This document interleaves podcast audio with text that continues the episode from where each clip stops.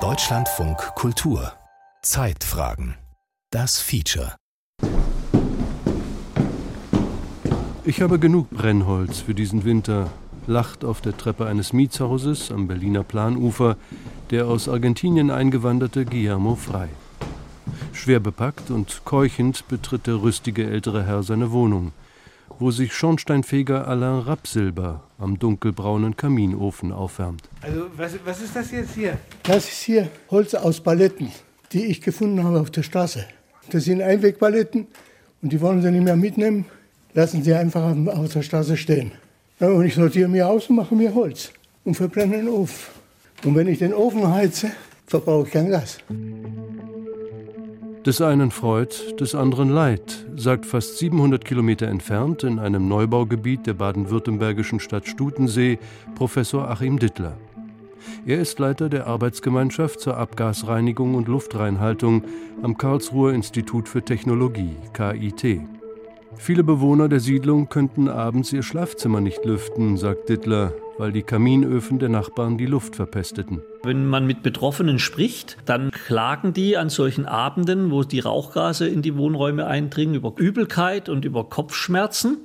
Und Übelkeit und Kopfschmerzen sind Symptome einer leichten Rauchgasvergiftung, die ja sehr häufig durch Kohlenmonoxid hervorgerufen wird.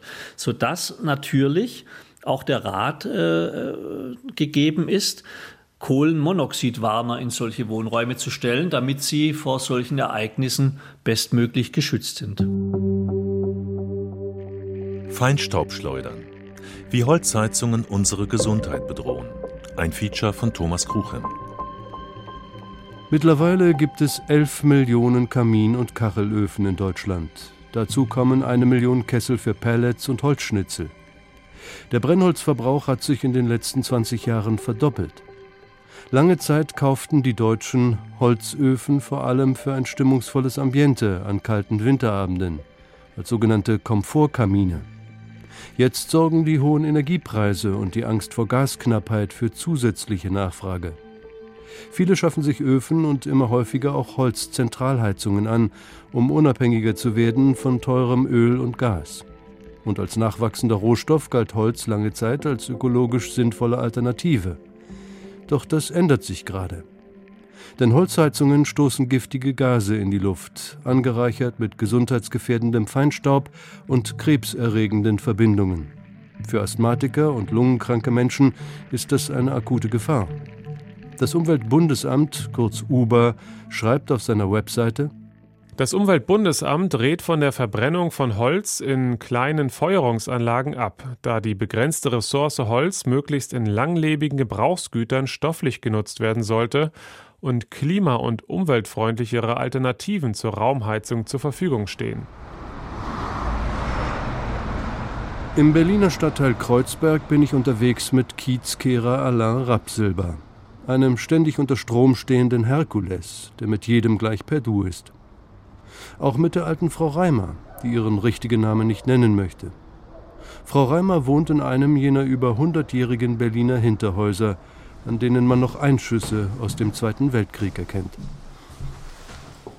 Die Wohnung im dritten Stock ist klein, verwinkelt, aber urgemütlich.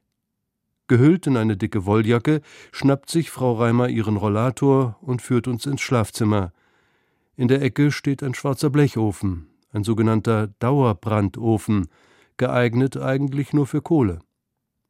Nur zur Not kann man auch Holz verbrennen. Wäre schön, wenn der wieder liefe, sagt die alte Frau. Der neue Gasabschlag von fast 200 Euro pro Monat fresse einfach zu viel von ihrer Rente. Der Schornsteinfeger nickt nachdenklich. Wir hatten uns halt vor ein paar Wochen mal unterhalten bei den Gaspreisen, ob wir es wieder rein sagen wir, in Betrieb setzen. Also es ist machbar, aber der Gesundheitszustand lässt nicht zu, Geld zu sparen. Man kann mich kaum bücken. Ja, soll, soll mich auch nicht bücken. Das stimmt. Und äh, wie gesagt, äh, es geht nicht mehr. Ja, ja. Oder du musst, du musst jemanden finden, der dann bei dir heizen kommt, um dir die Wohnung warm zu machen. Du hast zumindest noch die Möglichkeit mit den Öfen. In der Küche ein weiterer Ofen, auf dem Frau Reimer auch kochen kann. Alles noch aus der Zeit des Kalten Kriegs, erzählt Alain Rapsilber. Damals mussten Westberliner Haushalte eine Notfeuerstätte vorhalten für den Fall einer erneuten sowjetischen Blockade. Frau Reimer überlegt, ob sie die alten Holzöfen wieder in Betrieb nehmen soll. Ganz billig ist Brennholz allerdings auch nicht mehr. Der Boom der Holzheizungen hat die Preise in die Höhe getrieben. In der Jahnstraße besuche ich mit Alain Rapsilber den Laden eines Ofenbauers, der auch Kaminöfen verkauft. 15 schmucke Öfen unterschiedlicher Größe und Preisklasse stehen zur Auswahl. Verkäuferin Claudia aber darf keinen davon hergeben. Wir verkaufen im Moment äh, nichts mehr, was wir hier im Laden haben, weil ich muss ja was zeigen. Viele Kaminöfen haben wirklich Lieferzeit nächstes Jahr Sommer. Von daher ja, ist diesen Winter so bei vielen Herstellern nichts mehr zu bekommen. Deshalb werden auch alte, längst ausrangierte Öfen wieder reaktiviert. Allerdings müssten die erstmal gründlich gewartet und gereinigt werden. Oft sind die Züge verstopft, die Abluft kann nicht richtig abziehen. Wer so einen Kachelofen einfach in Betrieb nehme, riskiere sein Leben, sagt die Verkäuferin Claudia. Jeden Tag kommen neue Wartungsanfragen bei ihr an, doch der Terminkalender ist voll. Nur ein Bruchteil der Aufträge kann ihre Firma erledigen. Ich habe heute auch einen Telefonanruf gehabt von einem aus Kleinmachnow, der sagte, er will eine Kachelofenreinigung haben. Er hat nur einen Kachelofen zum Heizen und äh, da habe ich gesagt, ja, äh, wir können erst im Januar kommen. Dann habe ich gefragt, ob er da draußen nicht einen hat, der das machen kann. Da hat er gesagt, ja, da kriege ich auch erst Ende Januar einen Termin. Auch diese Leute, die nur alleine Ofenheizung haben, haben im Moment kaum noch Chance, äh, den Kachelofen reinigen zu lassen. Und somit haben sie gar keine Heizung in dem Moment, wenn der nicht gereinigt werden kann. Das tut mir total leid. Während viele Berliner auch deshalb nicht heizen können, weil sie kein Brennholz zu bezahlbaren Preisen finden, schauen Guillermo Frei und sein Schornsteinfeger lächelnd auf den Stapel Palettenholz neben dem Kachelofen. Und es ist auch gutes Holz und das ist halt zum Wegschmeißen zu schade. Und guck dir mal an, das ist so richtiges Holz, was weggeschmissen wird. Daraus kann der Tischler vielleicht noch Dachlattung machen. Die Müllabfuhr, die macht das so, die schammelt das an, Schmeißt mit es dem Müll weg. schmeißen in einen großen Ofen und verbrennen mit dem Müll. Und warum? Das ist so kostenlos, habe ich kostenlos. Das wäre dumm, wenn ich das nicht sammle. Andere sammeln Flaschen und geben die Flaschen ab für ein paar Pfennige. Ich sammle das hier. Das ist mehr wie ein paar Pfennige, wenn ich mir den Gas spare. Guillermo hatte 30 Jahre lang einen Lotto- und Zeitschriftenladen schräg gegenüber. Seine Wohnung steht voller Bücher. Seit die Frau vor 14 Jahren starb, lebt er allein. Ich blicke etwas skeptisch auf sein Holzbündel. Äh, Wenn jetzt noch anderer Sperrmüll auf der Straße liegt, sagen wir mal alte lackierte Schränke. Nein, nein, nein. Lackierte Schränke, eingeheiltes Holz, das ist bei mir tabu. Warum? Na, weil da Gift ist. Wenn ich da- das aus dem Schornstein raus, ich will doch nicht meinen Nachbar vergiften und mich selber. Zufrieden mit sich sitzt Guillermo frei in seinem Ohrensessel. Einmal ein Winter, das war ein ziemlich harter Winter, habe ich nur mit Holz geheizt. Und dann kam Ende des Jahres kam die Abrechnung. Die Gasa hat mich angeschrieben, weil ich 500 Euro Guthaben hatte von dem Gas. So, dann haben sie mich angeschrieben, da kommt ein Inspektor und guckt sich das an und da kommt der Mann mit dem Paket und wechselt den Zähler. Weil das kann doch nicht stimmen, dass der Mann da lebt, harte Winter und 500 Euro müssen wir zurückzahlen. Haben sie den Zähler gewechselt. Auch Achim Dittler beschäftigt sich derzeit intensiv mit Holzheizungen, aber aus ganz anderen Gründen. Dittler arbeitet am Karlsruher Institut für Technologie, KIT. In einem Wohngebiet der Kreisstadt Stutensee hat Dittler die Belastung der Bewohner mit Abgasen von Holzöfen untersucht. Es handelt sich um eine sehr, sehr dichte Wohnbebauung. Viele Reihenhäuser aneinander, äh, wo auch kaum ein Luftaustausch äh, möglich ist, weil das wie so Riegelbebauung ist. Wenn natürlich hier Emittenten sind, die die Luft verunreinigen, dann sind hier unmittelbar sehr viele Menschen betroffen und die Schadstoffe können nicht so gut abziehen und verdünnen, wie das in einer lockereren Bebauung der Fall ist. Auf den ersten Blick sehe ich sechs, sieben Edelstahlschornsteine, an denen Kamin- oder Kachelöfen hängen. Wohlfühlaccessoires des Mittelstands, sagt Dittler, mit katastrophalen Auswirkungen auf die Nachbarschaft. In den dicht gedämmten Häusern wird es dann sehr schnell zu warm. Und dann beginnen die Leute, die Luft abzudrehen, weil man will es ja irgendwie stoppen, na, Tür aufmachen oder Luft abdrehen. Und wenn man die Luft abdreht, dann hat man eine Brennphase, wo das ganze Brenngut einfach nur noch vergast.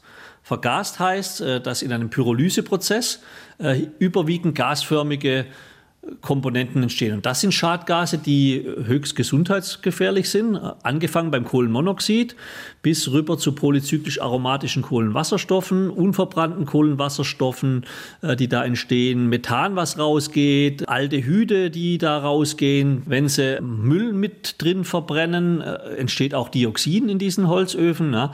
Neben gasförmigen Schadstoffen natürlich auch Feinstäube, zu denen krebserregender Ruß gehört, der lungengängig ist.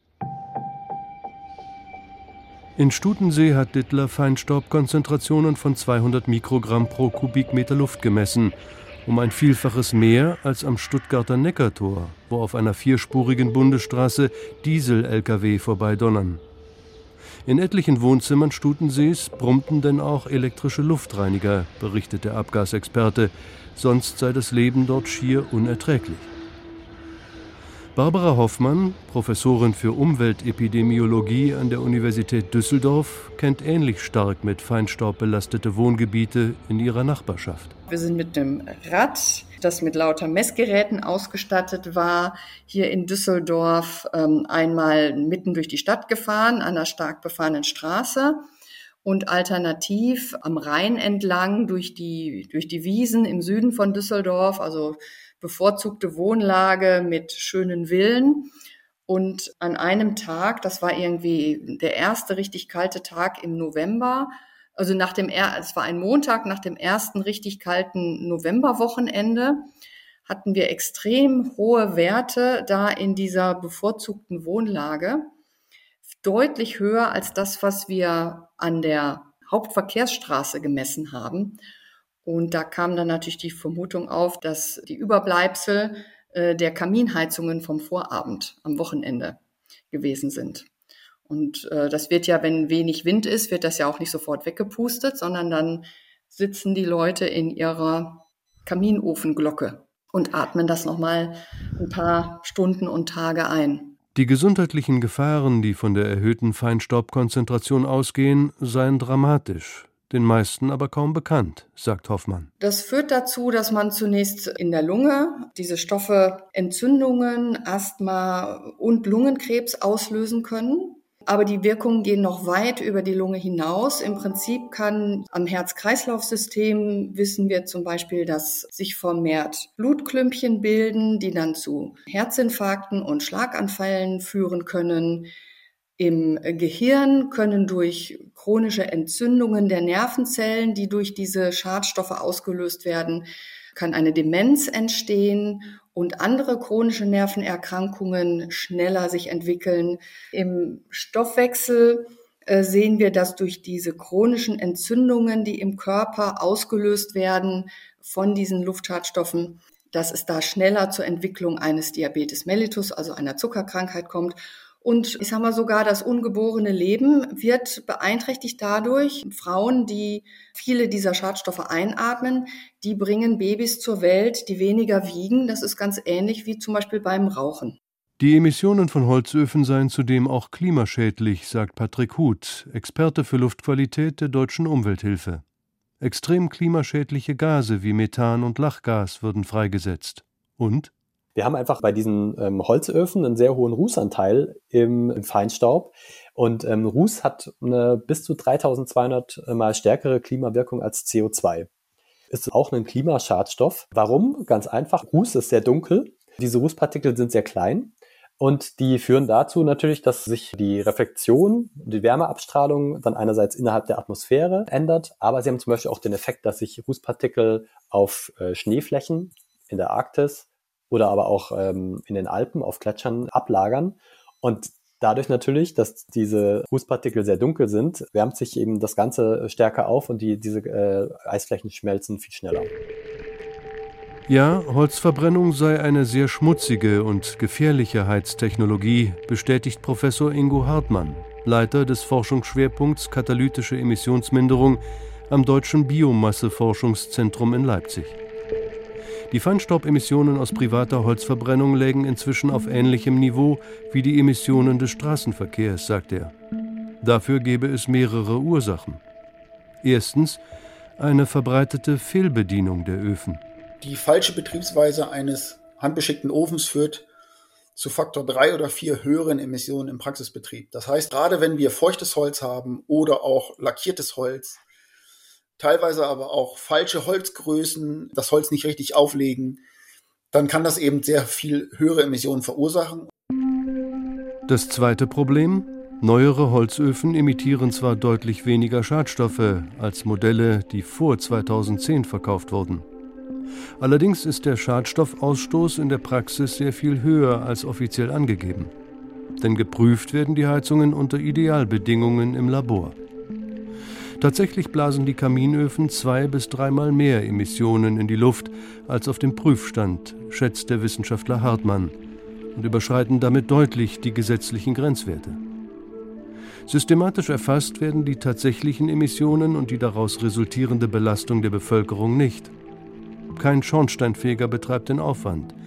Und die knapp 500 deutschen Messstationen seien fast ausschließlich an Verkehrsknotenpunkten stationiert, und nicht in Wohngebieten, berichtet Patrick Huth von der Deutschen Umwelthilfe. Die Untererfassung der Wohngebiete bei den Luftqualitätsmessungen ist ein Riesenproblem, weil bislang ist es so, dass die Messstellen, die Messstationen äh, für die Luftqualität in der Regel verkehrsnah platziert sind. Und das führt letztendlich dazu, dass diese ganze Belastung durch die Holzöfen in den Wohngebieten ähm, völlig unter dem Radar bleibt.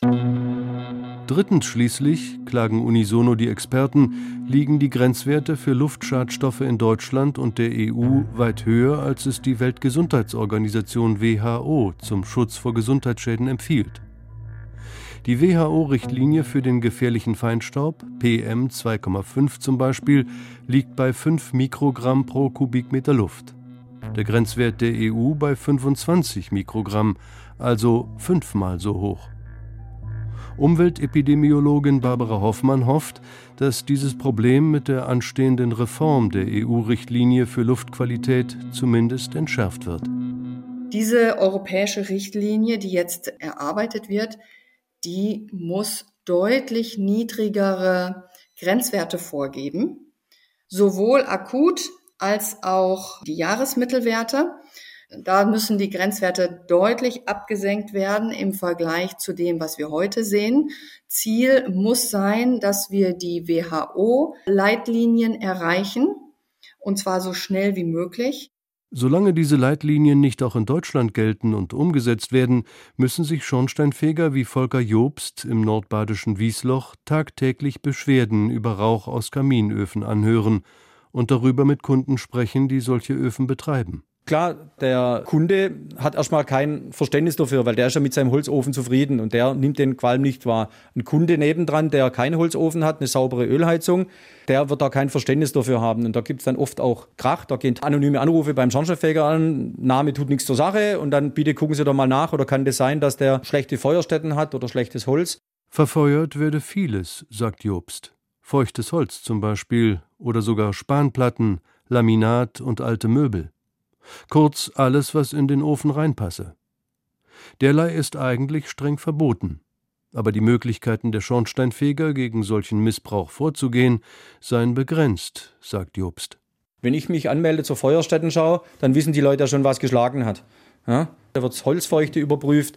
Ja, seit 2010 wird es gemacht und immer wiederkehren, also sind die Leute vorbereitet. Und dann kommt nicht selten vor, dass schlechte Holz weggeräumt wird und das Beispielholz nach vorne. Also das kommt schon vor, das ist dann auch offensichtlich oftmals. Wer betrügen will, kommt immer dazu, der betrügt halt. Äh, aber wenn es dann zu Lasten der Umwelt geht und, und zu Lasten von anderen, da kommt dann durchaus auch mal das Umweltamt ins Spiel. Für Schornsteinfeger wie Volker Jobst ist das eine komplizierte Lage. Einerseits prüft er als Feuerpolizist, ob alles den Vorschriften entspricht. Andererseits muss er als Unternehmer seine Kunden zufriedenstellen, sonst suchen sie sich einen anderen Kaminkehrer. Der Schornsteinfeger stecke ständig in Interessenkonflikten, sagt Stefan Musiol, ein Rechtsanwalt im schleswig-holsteinischen Lütjensee, der schon mehrere Rauchopfer vertreten hat. Ja, das ist ein Grundproblem und das zeigt ja auch, dass politisch eine Kontrolle gar nicht gewollt ist der hat eine öffentlich-rechtliche Funktion und er ist gleichzeitig privater Dienstleister. Also absurder geht's ja nicht. Ne? Und im Prinzip müsste er sich ja selbst kontrollieren. Und so kommt es dann dazu, was wir ja regelmäßig sehen, dass offensichtlich rechtswidrige Zustände abgenommen werden und freigegeben werden vom Schornsteinfeger. Im Berliner Stadtteil Kreuzberg hält sich zwischen den meist hohen Gebäuden die Rauchbelästigung der Bürger bislang in Grenzen. Und Kiezkehrer Alain Rapsilber muss sich weniger mit Komfortkaminen auseinandersetzen, als mit uralten Kachelöfen und Dauerbrandöfen in Hinterhofhäusern, die unter Bestandsschutz stehen. Sowieso würde er, schon aus sozialen Gründen, Öfen in der aktuellen Situation nicht einfach verbieten, sagt Rapsilber.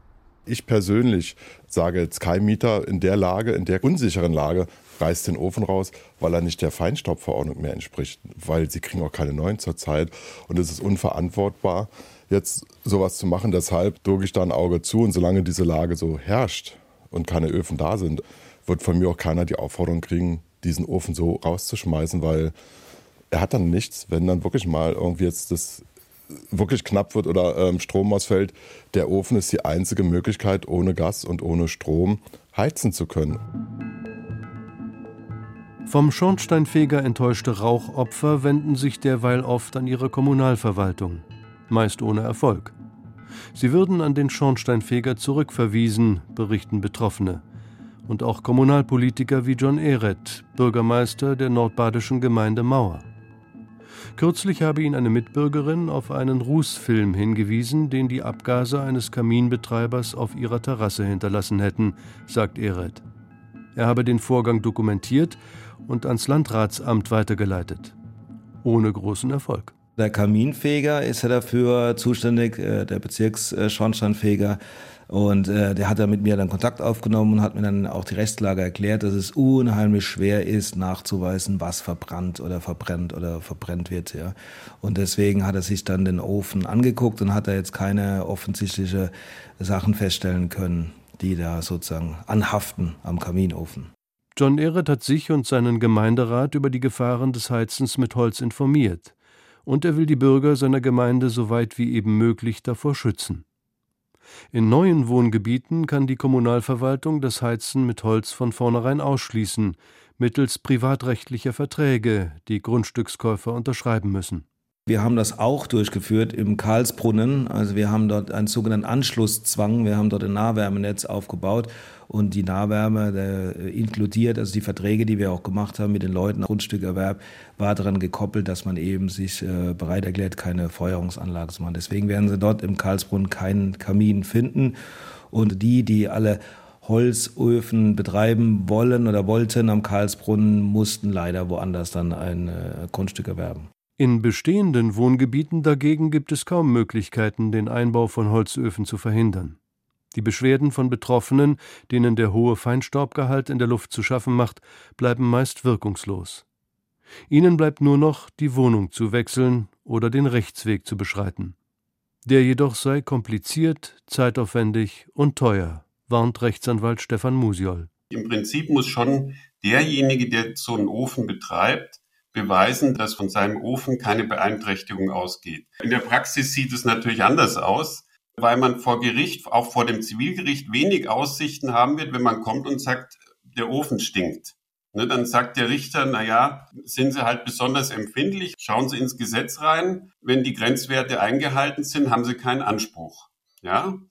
Und da geht es eben los. Das heißt, was wir auch den Betroffenen empfehlen, ist schon zumindest mal sich ein kleines billiges Messgerät zu kaufen, um mal selbst eine Messung durchzuführen, damit es einen Anhaltspunkt gibt. Dann zu dem ähm, Ofenbetreiber hingehen und sagen, guck mal, äh, du verdreckst hier meine Atemluft. Ja, du musst hier was machen. Und wenn der dann nicht äh, drauf eingeht, dann kann ich zum Gericht gehen, zum Amtsgericht gehen und kann sagen, hier führt mal ein Beweissicherungsverfahren zumindest durch. Viele Konflikte könnten vermieden werden, wenn die richtige Technik zum Einsatz käme, sagt Volker Jobst, der Schornsteinfeger im nordbadischen Wiesloch. Zum Beispiel Pelletöfen, die sich zurzeit verkaufen wie warme Semmeln. Ein moderner Pelletofen stoße deutlich weniger Schadstoffe aus als ein mit Holzscheiten betriebener Kaminofen, sagt Jobst, der gerade den Schornstein des Rentners Manfred Mross fegt. Moross nutzt einen Pelletofen zum Heizen seiner Wohnetage. Einen Ofen mit vollautomatischer Zündung, Luft- und Brennstoffzufuhr. Das ist der Vorteil bei dem Pelletofen, dass der, der Betreiber relativ wenig Einfluss hat. Der macht im Prinzip alles selber. Man muss bloß die Temperatur vorgeben, der legt selber Holz nach, dann wenn er es braucht. Und der Pelletbrennstoff ist ein genormter Brennstoff. Ein Brennstoff, den Mross in 15 Kilo Säcken kauft. Alle zwei, drei Tage schüttet er einen Sack in den Vorratsbehälter des Ofens. Pellets seien immer noch deutlich billiger als Gas, sagt Mross der vor zehn Jahren 8000 Euro bezahlte für seinen Ofen und die Anpassung des Schornsteins. Natürlich gäbe es kleine Haken, gibt der Rentner zu. So hat ein Pelletofen kein gemütliches Feuer wie ein Kamin, eher eine Art Gasflamme. Für die Elektronik, fürs Gebläse und für die Pelletsförderschnecke braucht er Strom. Alle drei Tage muss man den Ofen reinigen und einmal pro Jahr kommt für 200 Euro die Wartungsfirma. Trotzdem das war eine unserer besten Entscheidungen, die wir getroffen haben. Ich bin nach wie vor begeistert von dem Gerät. Innerhalb von 10, 15 Minuten hat man angenehme Wärme. Und äh, der kleine Ofen gibt ziemlich warm und kann sein, dass man nach einer Stunde oder zwei schon wieder ausmachen. Weil äh, der, der speichert ja auch die Wärme und strahlt ja dann die Wärme ab. Feinstaubexperte Professor Achim Dittler sieht allerdings auch Pelletöfen kritisch. Ja, eine Pelletheizung sei sicher sauberer als ein Kaminofen, aber auch die Pelletheizung stoße mehr Feinstaub aus als ein mit laufendem Motor vor dem Haus stehender Diesel-Lkw. Ja, natürlich. Der Pelletofen macht mehr Schadstoffe, der hat ja gar keine Abgasreinigung. Das Nutzfahrzeug, was ich vor der Tür stelle, hat hochwirksame Partikelfilter, hat eine Stickoxidminderung, hat einen Oxidationskatalysator drin. Die Katalysatoren setzen weit über 90 Prozent CO aus der Verbrennung um. Die Katalysatoren reduzieren Stickoxide und vor allem scheiden die Katalysatoren hochwirksamen Partikeln ab. Also was hinten aus dem modernen LKW rauskommt, ist allemal besser als das, was aus jeder Holzheizung rauskommt. Holzheizungen haben keine Abgasnachbehandlung. Das Heizen mit Holz sei gesundheits- und umweltpolitisch nur vertretbar, wenn für alle Holzöfen die Anforderungen des sogenannten blauen Engels gelten, resümiert Patrick Huth. Dieses strenge Qualitätssiegel des Umweltbundesamtes für besonders umweltfreundliche Technologie bekommen Öfen, die über eine hochwirksame, aktive Staubabscheidertechnik verfügen. Diese Staubfelder oder Partikelabscheider, die sind ein besonders gutes Mittel, um gerade diese ultrafeinen äh, Partikel deutlich zu reduzieren. Also das, was wir bislang so in Messungen gesehen haben, ist, äh, dass diese Staubabscheider die Anzahl der ultrafeinen Partikel um 90 bis 95 Prozent ähm, reduzieren. Kaminöfen, die über den Blauen Engel verfügen, kosten 2.000 bis 3.000 Euro mehr als vergleichbare Öfen. Pelletheizungen mit dem Blauen Engel sind, so das Umweltbundesamt, derzeit nicht verfügbar. Das aber dürfte sich ändern, und auch die Preise dürften sinken, wenn der Gesetzgeber Blaue Engel-Technik für alle Holzfeuerstätten vorschreibt. Dafür allerdings sieht Abgasexperte Achim Dittler im Moment keine Chance. Als Mitglied einer Leopoldiner Arbeitsgruppe hat er 2019 ein Gutachten zur Luftverschmutzung vorgelegt, das auch die Situation in Wohngebieten kritisiert. Im Moment, wo wir gerade Gaskrise haben, das Thema Holzheizen in der Politik anzubringen, das ist ein ungünstiger Zeitpunkt. Das hätte man vor Jahren schon angehen müssen. Wir haben 2019 der damaligen Bundesregierung schon gesagt, kümmere dich um die Holzheizungen. Mache eine ressortübergreifende Strategie zur Luftreinhaltung. Auf solche Appelle seien weder die frühere noch die aktuelle Bundesregierung wirklich eingegangen, beklagt Dittler. Dafür tut sich in der Zivilgesellschaft einiges. Angesichts des aktuellen Holzheizungsbooms fordern immer mehr Umweltverbände, Verbraucherschützer und Wissenschaftler einen wirksamen Schutz der Atemluft in Wohngebieten. Möglich wäre das, sagt Dittler, wenn zum Beispiel der blaue Engel für alle Holzöfen Pflicht werde die strengen WHO-Leitlinien zur Luftqualität zum Standard avancierten und Messgeräte nicht nur an vielbefahrenen Straßen, sondern auch in Wohngebieten aufgestellt würden, um die Luftqualität zu messen. Dann wäre schon viel gewonnen.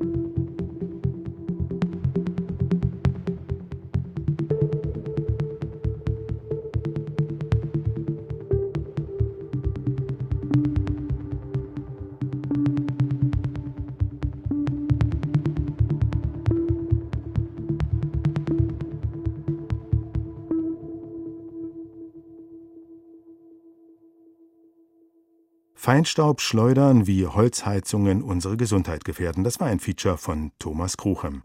Redaktion Gerhard Schröder, Regie Frank Meerfurt, Technik Ralf Perz. Es sprach Thomas Holländer.